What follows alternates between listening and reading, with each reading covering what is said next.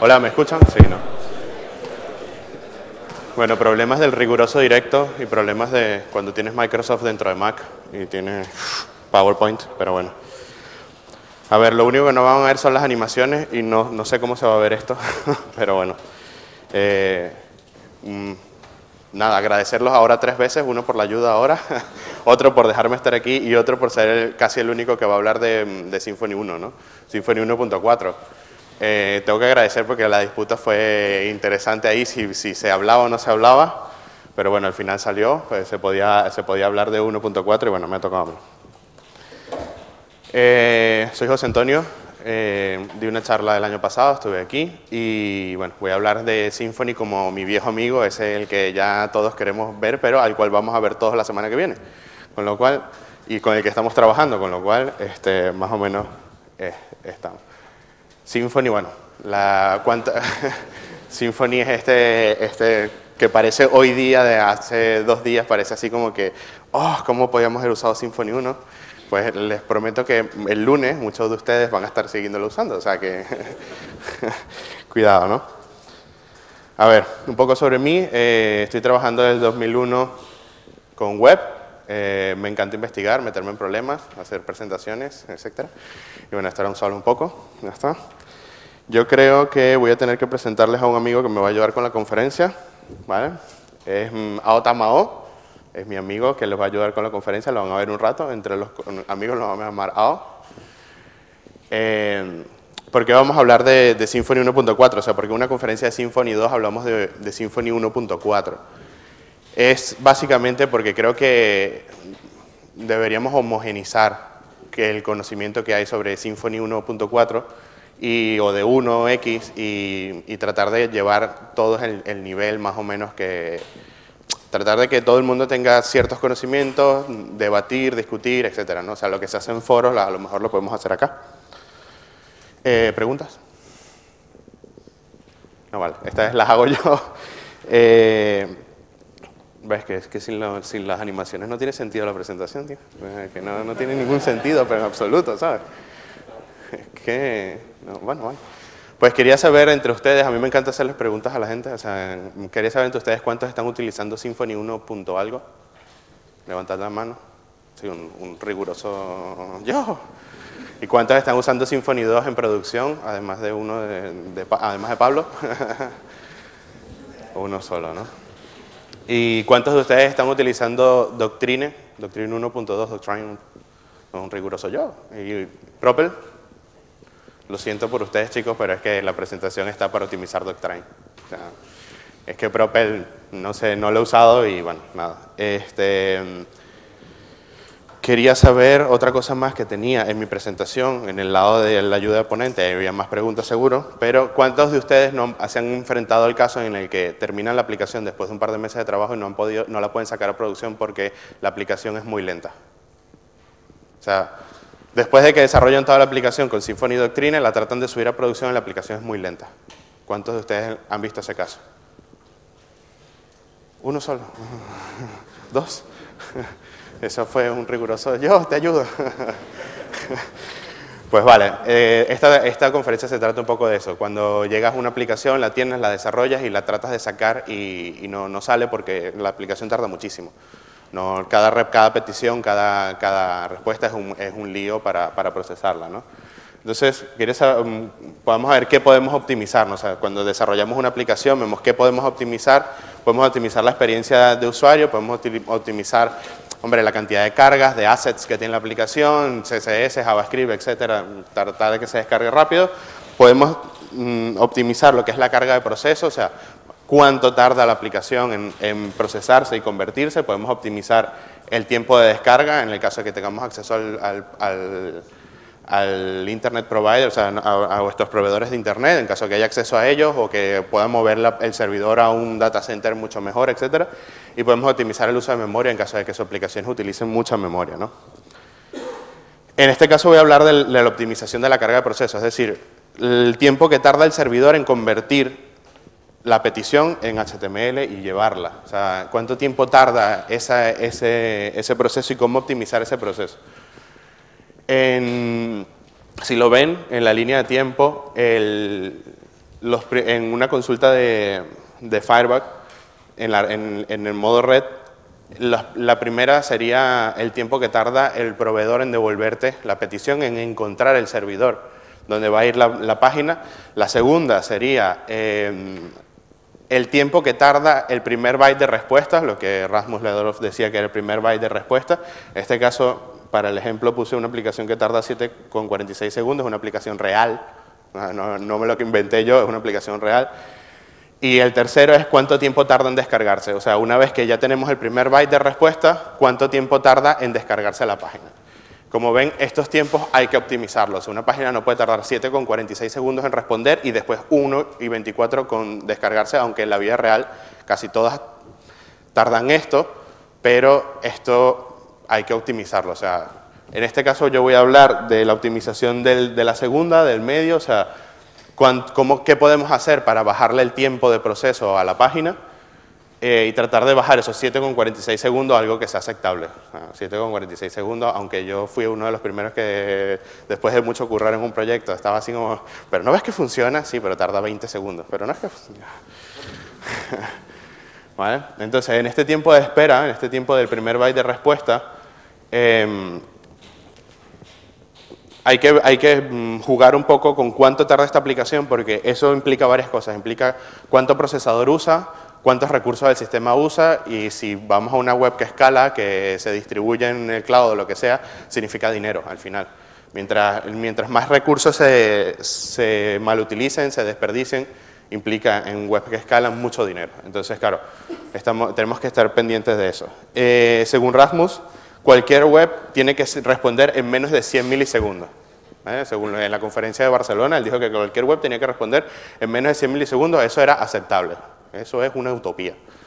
Eso de aceptable, vamos, o sea, para llegar a eso tuvimos que desarrollar tres niveles de caché y dos tipos de caché en una web para llevarla a 62 milisegundos y aún así hubo que ponerle un CDN para que respondiera. O sea, eso es una utopía para la mayoría de las aplicaciones.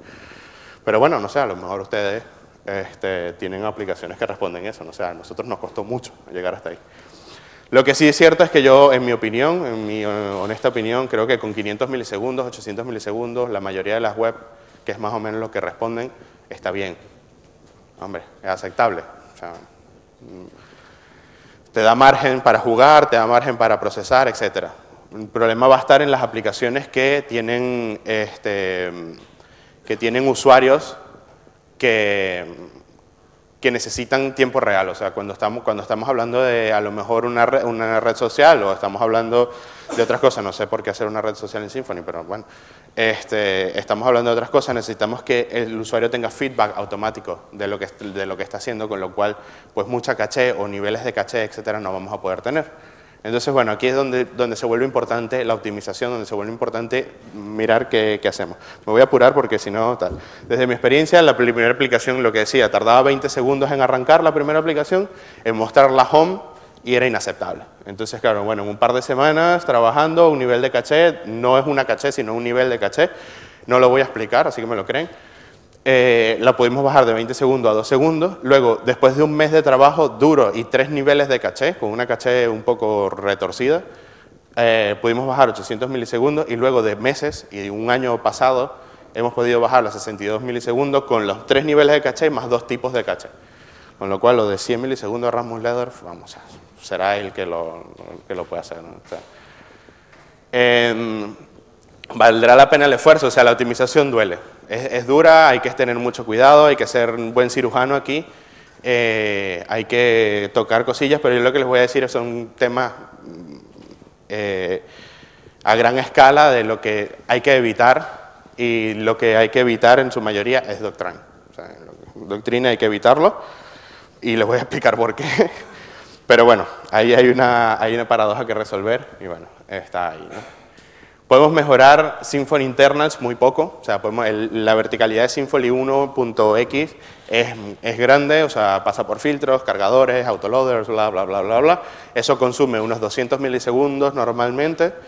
Eh, eso van a vivir con ellos, 200, 300 milisegundos van a vivir con ellos, así que de los 500 ya llevamos el 50%, de los 800 llevamos un poco menos.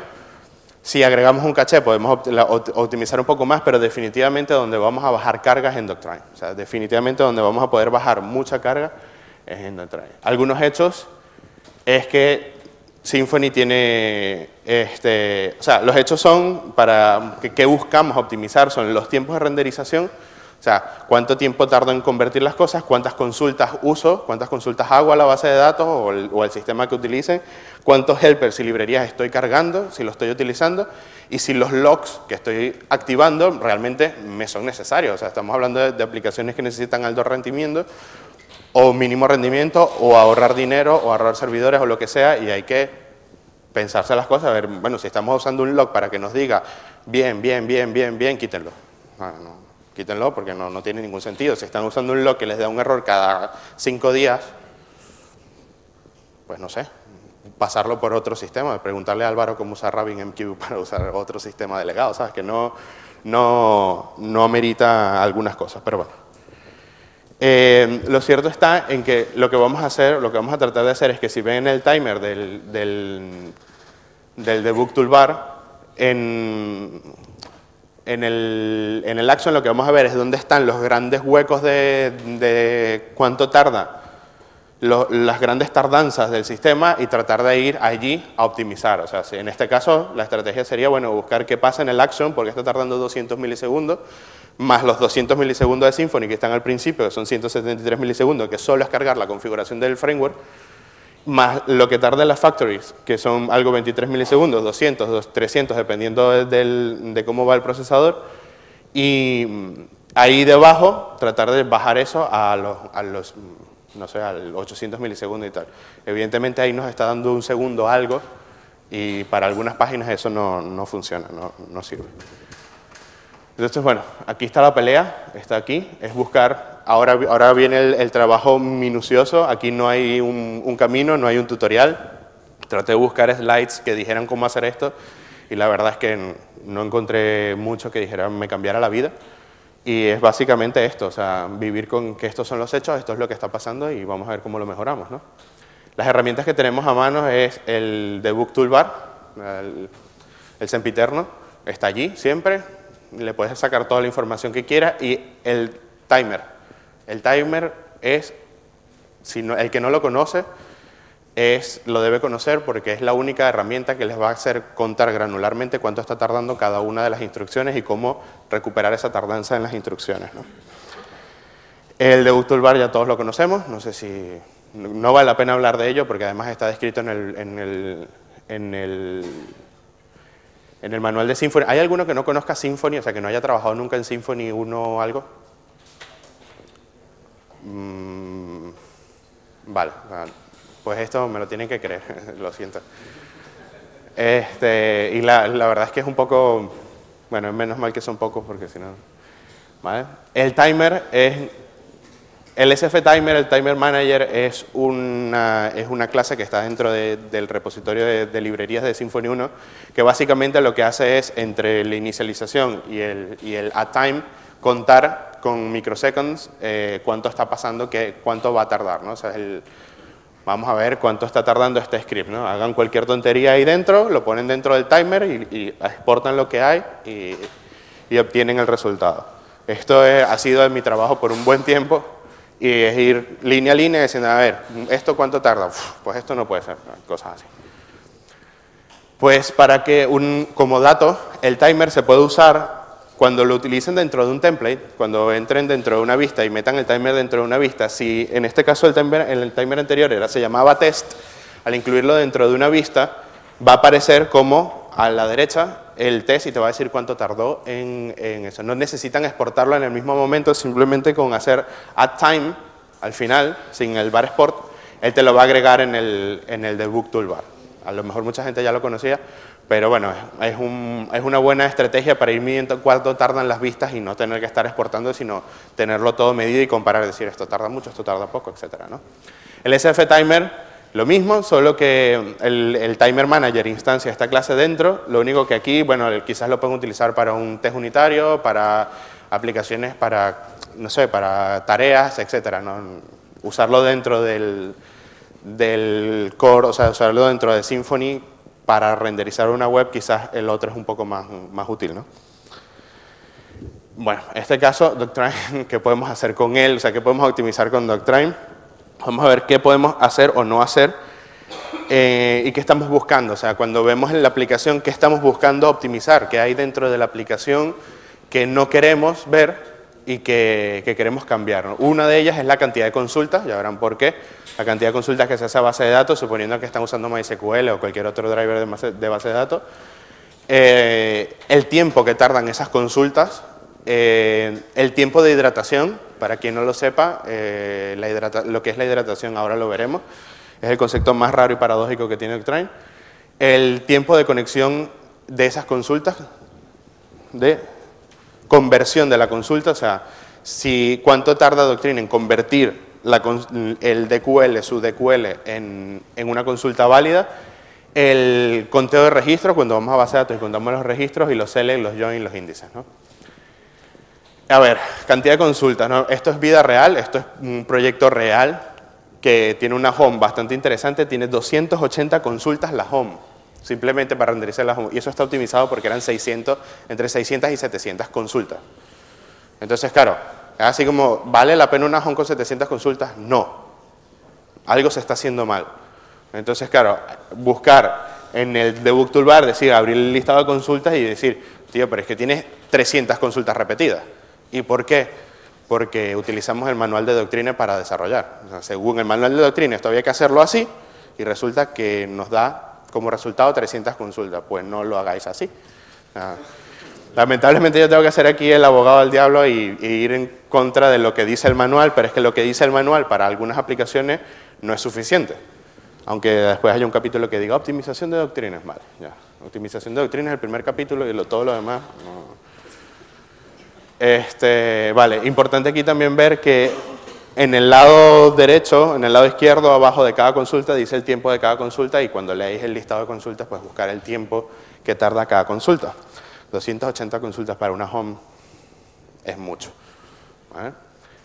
Eh, ¿Qué pasa? Cuando están, buscando, cuando están buscando información en la base de datos, pues aquella consultita pequeñita que a lo mejor tiene una sola línea, a lo mejor tarda 30 segundos porque no está optimizado MySQL, porque es mucha información, porque son muchos registros, etc.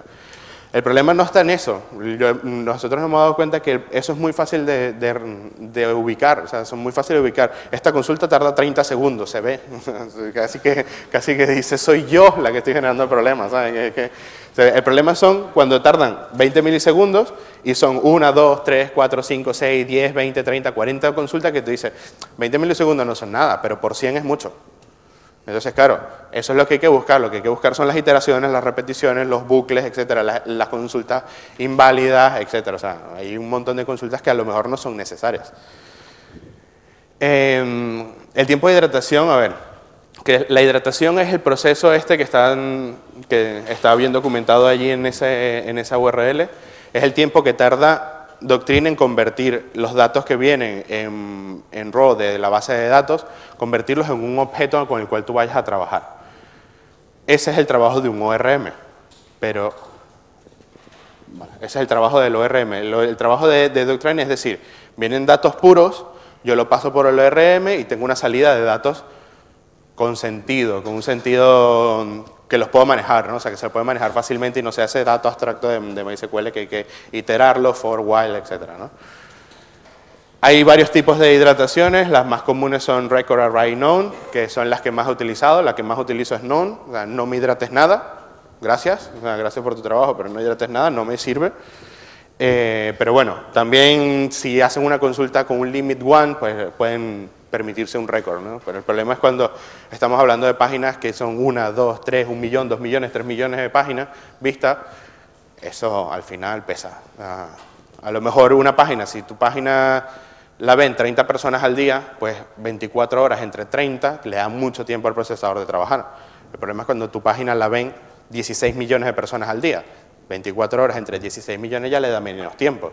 Y si todos esos 16 millones llegan de 8 de la mañana a 12 del mediodía, pues ya hay todavía menos tiempo. Entonces, claro, el tema optimización depende un poco de qué aplicación estamos hablando. Si estamos hablando de una aplicación de backend que la utilizan cuatro personas nada más para escribir artículos, pues no nos metemos aquí. Pero si estamos hablando de una, una, aplicación de front donde hay millones de usuarios con millones de visitas, que tiene que escalar, que tiene que hacer un montón de cosas, pues oye, hay que pensarse un poco el detalle, ¿no?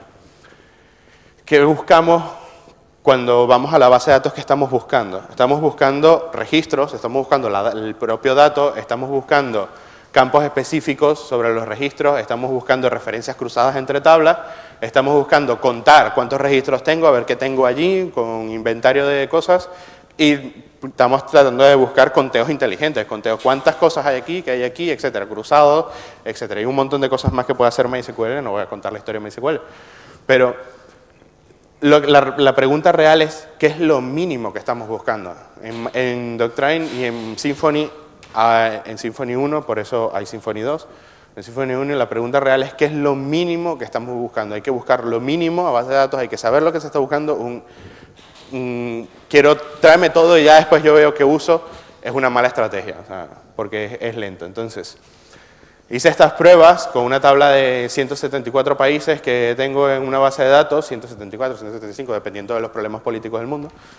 Este, sí, últimamente se crean países como, vamos, y mm, es curioso ver que si se pide una consulta y en los campos se pone, tráeme todos los campos que tenga un país, que tiene cuatro, tarda 170 milisegundos en hidratarlo en objetos, los, los 174 países, ¿no?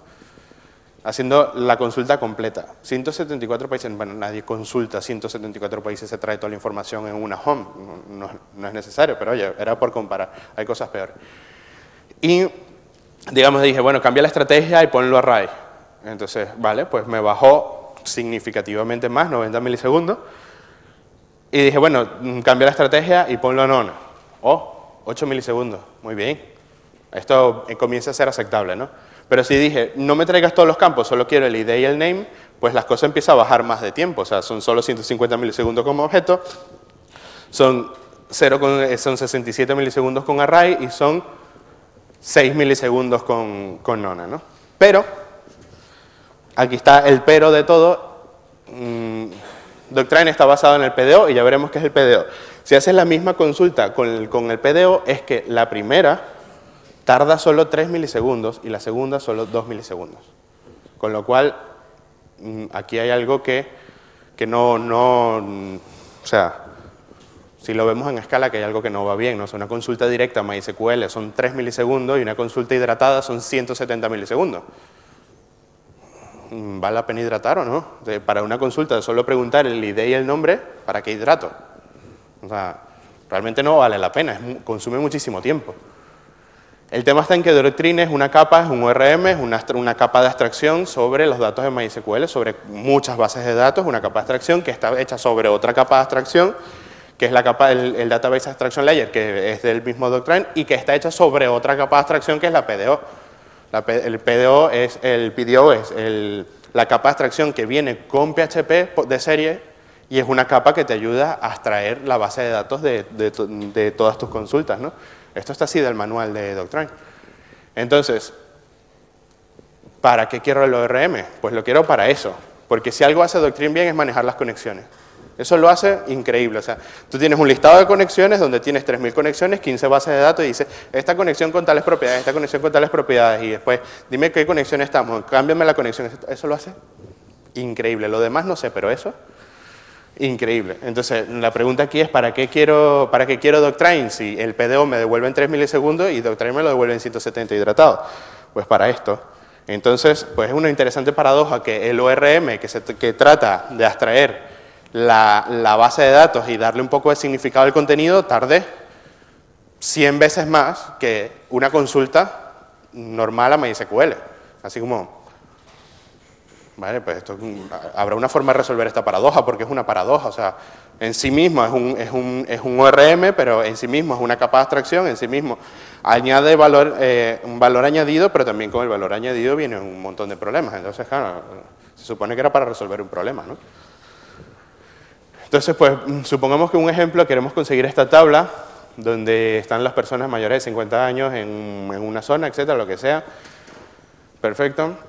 Entonces vamos a tratar de usar dos queries. Una, una query con el de QL, con el execute hidrate por defecto, que es el hidrate record, Y la siguiente, mm, la siguiente vamos a cambiar la estrategia de hidratación y decir, bueno, no me utilices Hydrate Record, utiliza Hydrate Array. Y te lo estoy pidiendo así, a ver si con esto ganamos un poco, de hecho ganamos un poco como vimos en la tabla anterior, con lo cual, oye, cambiando la estrategia de hidratación simplemente en las consultas, en todas las consultas que tengan en el execute, cambien la estrategia de hidratación, se pueden, se pueden cambiar en, todo, en todas las llamadas, en fetch, fetch one, etcétera, o sea, eh, fetch all, fetch, todo, eso se puede cambiar la estrategia de hidratación, Doctrine te deja cambiar la estrategia de hidratación, a lo mejor se puede cambiar por defecto, la verdad es que no se me ha ocurrido. Pueden crear ustedes mismos una estrategia de hidratación y añadirla, añadir su propia estrategia de hidratación, a ver si pueden ganar algo de tiempo, suponiendo que, que necesitan ganar tiempo. Y bueno, eso también hay que pasarlo a la vista y como vimos en Twig hace rato, que Twig tenía, que no importaba cómo viniese, si era un array, si era un objeto, no sé qué, Twig trataba de transformarlo todo, genial, pero esto no está pasando en Symfony 1. En Symfony 1 tenemos el método get, que, si, que viene del, del escaper de, de la vista, que si es un array o es un objeto, obtiene ese atributo, pero no le pidan más, eso es todo lo que hace. Con lo cual tiene bastante compatibilidad y te deja decir, vale, pues si yo utilizo estos métodos para conseguir información y después quiero cambiar la estrategia de hidratación, pues igual me sirve. El tema está en que si cambio mucho la estrategia de hidratación voy a tener que cambiar front también. Entonces ahí está el tema de optimización, qué es optimizable y qué es no, qué es, qué es optimizar y qué es reescribir toda la aplicación. Porque también pasa, ¿no? Si utilizan solo username, quieren obtener el atributo de name, eso solo va a funcionar si la estrategia de hidratación es record. Si utilizan solo la de abajo, además de que tienen que sacarlo del escaper para obtener el array, este, solo va a funcionar si la, estrategia de hidratación es array. Entonces, bueno, Digamos que esto solo por encima para que vean que la, estrategia de hidratación importa para front, o sea, importa, es, es, algo que tal. Y bueno, que el tiempo de conversión de consulta, esto es ya así como, ¿qué? cuando yo lo vi fue así como, bueno, resulta que Doctrine, cuando hacen el create query, él tarda tiempo en procesar ese DQL y convertirlo en el string MySQL que va a mandar al servidor. Si piden solo el country, solo el listado, el asterisco front, va a tardar pues 0,6 milisegundos, 6 milisegundos. Bien, bien. Bueno, bien. Pero si piden, suponiendo que tenemos una, un, modelo de datos, que muchos hay así, donde hay una relación N a N entre galerías e imágenes por una tabla intermedia que define una, una galería tiene muchas imágenes y una imagen está en muchas galerías, y tratan de conseguir, dime todas las, las las galerías y sus imágenes anidadas dentro de cada una, ni siquiera antes de ir a la base de datos, él ya ha tardado 100 milisegundos en convertir ese DQL en una consulta MySQL. Hace como 100 milisegundos y queremos bajar la web a 800 milisegundos, a 50 milisegundos, más los 300 y 200 que añade Doctrine, tenemos 400 milisegundos solo en eso, solo en esa instrucción. Con lo cual, aquí, no sé, vuelve la paradoja, o sea, Mm, no, si quieres escribir consultas MySQL planas, lo entiendo. ¿eh? si después de esto todo el mundo dice, quiero escribir consultas MySQL, háganlo que, que yo lo hago. Eh, vale, espera. Entonces, aquí pueden ver otra, una estrategia que voy a tocar por encima, que es cachar la consulta. ¿no? Al final lo explicaré un poco por encima, pero se puede cachar la consulta y decirle a MySQL, no me, a Doctrine, no me conviertas todo el tiempo la consulta en una consulta MySQL, guárdala en caché y déjamela ahí, que es la misma consulta, ya yo la preguntaré un millón de veces porque vienen un millón de usuarios a hacer la misma consulta, entonces cachéala, lo que van a cambiar son los resultados que vienen, pero la consulta es la misma. Entonces cachea la consulta y no me tarde 100 milisegundos en responder, bueno, cachada a lo mejor tarda 6 milisegundos, bueno, vale, con eso puedo vivir. Eh, luego se me ocurrió, este, bueno, dentro del proceso no es que se me ocurrió, dije, bueno, vamos a contar cosas, ¿no? O sea, vamos a ver cuánto tarda Doctrine en hacer cosas. Se hacen un final count, y aquí los que no saben de, Symfony, voy a empezar a hablar en chino de verdad. Cuando hacen un final de cualquier mm, consulta Doctrine, ese método mágico que devuelve todo, básicamente lo que está haciendo Symfony es devolver ir a base de datos, consultar, traerse la información, convertir todo eso en, en, objetos de hidratados y meterlo eso dentro de un Doctrine Collection y devolverte el Doctrine Collection. Bien. Si al Doctrine Collection le aplicas el método count, él tarda 200 milisegundos en contar cuántos objetos hay, O sea, en total tarda 200 milisegundos en encontrar cuántos objetos hay dentro de ese Doctrine Collection. así como que, vale, más los 100 milisegundos de convertir la query anterior de la query que teníamos anterior, más todo, más todo esto, ya tenemos 600 milisegundos de página. O sea, que y hemos hecho dos queries. Hemos preguntado cuántos países hay y cuántos, mm, y, o sea, hemos traído los países y hemos pedido la cuenta de países, no, hemos hecho más nada. Con lo cual, pero tienen un método mágico que viene con Doctrine, y Create Query Count, es un método del DQL que es bastante, está bastante bien. Bienvenido al método, son 56 milisegundos, 5 milisegundos, y oye, está bastante bien. Yo dije, bueno, vamos a compararlo con si cambió la estrategia de hidratación y yo, bueno, Hydrate, no, no, no me hidrates nada, devuélveme en la...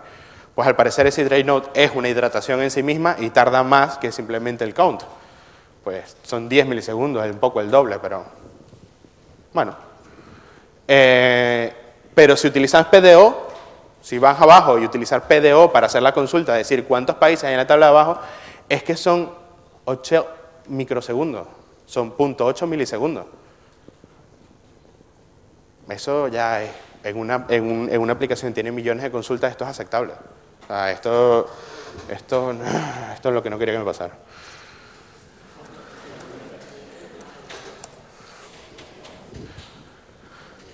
Esto ya es aceptable, o sea, esto se convierte en, consultas aceptables, pero bueno, ¿cómo llegamos hasta ahí, no? O sea, ver el recorrido que hemos tenido que, pegarnos para llegar hasta ahí, ¿no?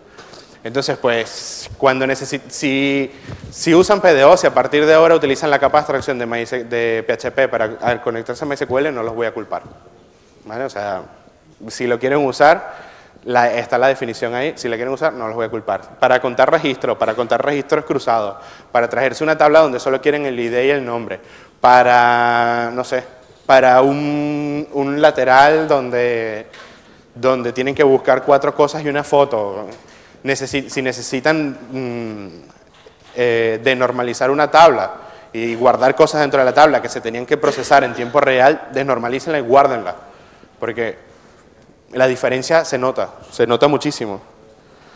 Este, ¿Qué pasa cuando hay select joins índice? Vimos que una consulta tarda. Pues resulta que si hace una consulta en Doctrine, como viene de manual, pidiendo, limitando, o sea, por favor, no, todos los artículos que habían en la tabla, que solo habían 2800, solo quiero 100, es que la, la consulta tarda 3 segundos. Sus artículos y sus páginas, pues están en dos tablas separadas un poco grandes las dos tablas, pero usted tiene muchos campos, pero oye, es que son tres segundos, eso no vale para una home. Bueno, como decía Javier, no hay ninguna home que muestre 100 artículos, pero se supone que esto va así. Lo que sí es cierto es que si limitan a uno, dos, tres, diez, el tiempo es aceptable. Pero si hacen una iteración sobre mil artículos, tarda 30 segundos en lograr todo el proceso. 30 segundos no le sirve ni para un iterador de envíos de correo. O sea, si ustedes tienen que hacer un iterador de envíos de correo con HTML en un tags por detrás, se pasan toda la noche enviando correo e y, procesando HTML para enviar correo utilizando esta estrategia. O sea que esto no, o sea, esta estrategia no sirve ni para enviar correo. Y mm, por último, bueno, vamos a cambiar la estrategia de hidratación, no lo hidrates como objeto, hidratarlo como array, pues si bajan considerablemente los tiempos, pero aún así 1.37 segundos en una home es imposible, o sea, es imposible de sostener, con lo cual aquí esto... Ahora les voy a mostrar una, una consulta real, o sea, ¿a qué me refiero con consulta real? Esto es una consulta de producción de una web que está funcionando ahora mismo. O sea, ahora mismo una web está haciendo esta consulta diariamente, todos los días en la home. ¿Vale? De esto hablo, o sea, la vida real es esta. O sea, la vida real no es, una, no es, no es simplemente conseguir, oye, quiero esta cosa tal. Si, si es su página de sencillo, eh, son bienaventurados. Vamos, la vida real es que hay aplicaciones que hacen consultas así. Necesito datos cruzados de casi toda mi base de datos y este, no, no, lo puedo manejar. Esto es inviable en Doctrine y MySQL juntos, inviable, o sea, esto no, no cambian, usando la estrategia que quieran de hidratación es inviable, con lo cual utilicen Sphinx si se ven obligados a hacer esto, o diseñen de nuevo la base de datos, o cambien de MySQL a CouchDB o MongoDB, porque definitivamente estas cosas, estas cosas pasan, y es real, lo que vieron antes era una, era una query real de producción. Se está usando con Sphinx. La única forma de solucionar ese problema fue Sphinx. Eh, vale, pues Doctrine, Mick Bosset. Hasta aquí el mito de Doctrine, vamos a ver qué podemos hacer dentro de Symfony. Vamos a ver qué podemos optimizar dentro de las vistas, ¿no? O sea, las vistas son, este, pues, este HTML que hay que procesar con este, este sistema de template de Symfony 1. Lo que vamos a buscar dentro es los, los tiempos de inclusión de un partial, cuánto tardamos en incluir un partial y cuántos son los tiempos de listados y consultas anidadas, ¿no? Los partials, para que se hagan una idea, simplemente llamar al tag include partial x y meter allí cualquier cosa y simplemente por separar código ya están añadiendo 200 milisegundos, algo más así. Yo lo probé, lo quité, quité un, un partial que era este, un partial que estaba ahí dentro de un listado, dentro de un iterador y le quité a todo el, view success for... Eh, ah, espera si lo tengo aquí, no sé, espera ahí al view success for event index le quité 200 milisegundos, simplemente quitando el parser, o sea, lo que estaba dentro del parser lo saqué del parser, lo pegué dentro del, dentro del template y lo usé así. O sea, que tantos includes y tantos partial y tantos, tantos iteradores inteligentes que tengan el código bonito pesan después para el, para el proceso. O sea, que aquí hay que hacer un, un trabajo de balanceo, ¿no? O sea, cuán rápido programo, cuán bonito queda mi código o cuán eficiente es. Entonces, bueno, todos los parcels que no sean necesarios, o sea, que, que no, los no los reutilicen cuatro veces, o sea, dos veces, si tienen que hacer mantenimiento y cambiar variables en dos lugares, pues no está tan malo como penalizar 200 milisegundos en cada petición. Por lo menos yo no lo veo tan mal. o sea, un poquito más de mantenimiento, pero un poquito menos de tiempo es... Bueno, esto es así. Eh, luego, si, ¿Tiempo ya? ¿Cinco? ¿Diez minutos? Claro, si, después esto no funcionaba. Vale, pues este, el tiempo esto de consultas anidadas, este, ver en los iteradores si la consulta este, tiene consultas anidadas, en plan, esto es un objeto, dentro de ese objeto llama otro método que va a ser otra consulta, tener cuidado con ello, porque esas consultas también consumen tiempo, esas son las consultas que hay que después buscar. Vale, pues que guardamos, eh, utilicemos la caché, bueno, Symfony no es lo suficientemente rápido, el Trino está tocando las andar, bueno, tenemos que guardar algunos, salvar algunos segundos o algunos milisegundos en, la caché, a ver si podemos, ¿no? En este caso, la caché, tenemos dos cachés, la caché de vista y la caché de Symfony. Em, la caché de vista funciona tal que guarda el HTML, básicamente lo que hace es coger la respuesta, la, serializa, la mete en un paquete, la deserializa y te la devuelve. Básicamente eso es lo que hace la caché de HTML y la caché de Symfony, hace lo, de Doctrine, hace lo mismo con los resultados y con las consultas. Coge la consulta, la empaqueta, la desempaqueta, coge los resultados, los empaqueta y los desempaqueta. Básicamente eso es lo que hace. Eh, desde el principio la caché de, vista hace que tiene un View Cache Manager, así como hay un Timer Manager y un Cache Manager, que hace todo el trabajo de empaquetar, desempaquetar, poner claves, etcétera, hace todo ese trabajo. Y después hay un driver de caché que es el que se conecta. ¿no? Muchos ya sabrán esto, para algunos lamento que sea un poco tan abstracto, pero bueno.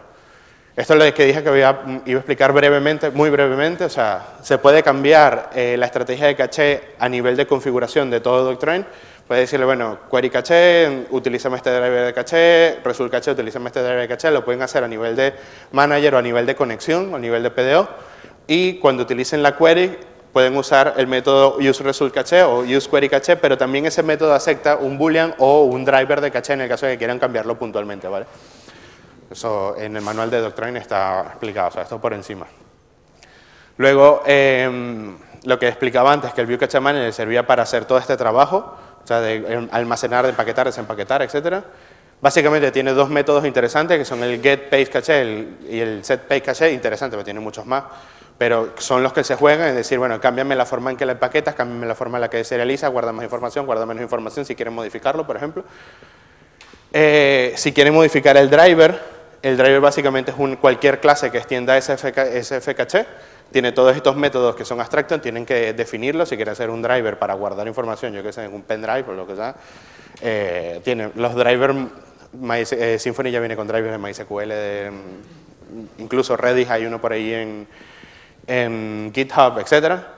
Eh, ahí, por eso, ya vienen con todos estos drivers. No sé si hay un driver de Mongo, pero seguro lo habrá, alguien ya lo habrá inventado.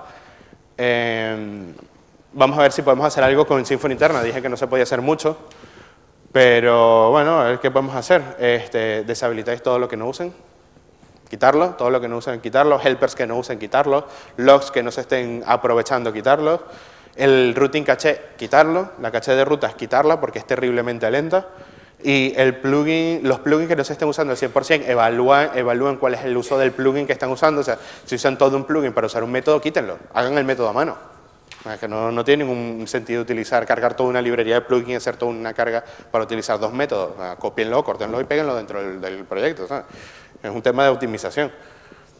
Eh, pero aquí les regalo una idea. Bueno, esto es un, para que vean un poco cómo funciona el tema. Cuando tienen en el front controller, hacen la primera petición. Esto es en el index.php, frontdesk.php y tal. Tienen la primera petición, cargan la configuración de la aplicación con los parámetros de configuración y luego cargan, crean la instancia y hacen el dispatch. ¿no? Symfony básicamente es el dispatch. Cuando hacen el dispatch piden Symfony. Pero, si se dan cuenta, después de cargar la configuración, automáticamente ya tienen acceso a Doctrine. Automáticamente ya tienen acceso a la base de datos, tienen acceso a todo el proceso de configuración, tienen acceso a todas las variables del sistema, tienen acceso a todo el, a todo el mecanismo de configuración, con lo cual, si alguien quiere, y no los, mm, no los culpo por esto, hacer alguna petición Ajax y desviarla por mm, Apache, a otro controller y atender las peticiones Ajax desde otro controller no los culpo. ¿eh? esto, ahorrarse los 200 milisegundos de Symfony en responder cuántas personas hay en una, en una base de datos o cuántas personas le gusta una estadística o algo así, es tiempo de proceso. Este, bueno, por esto, gracias. Creo que necesitaba terminar.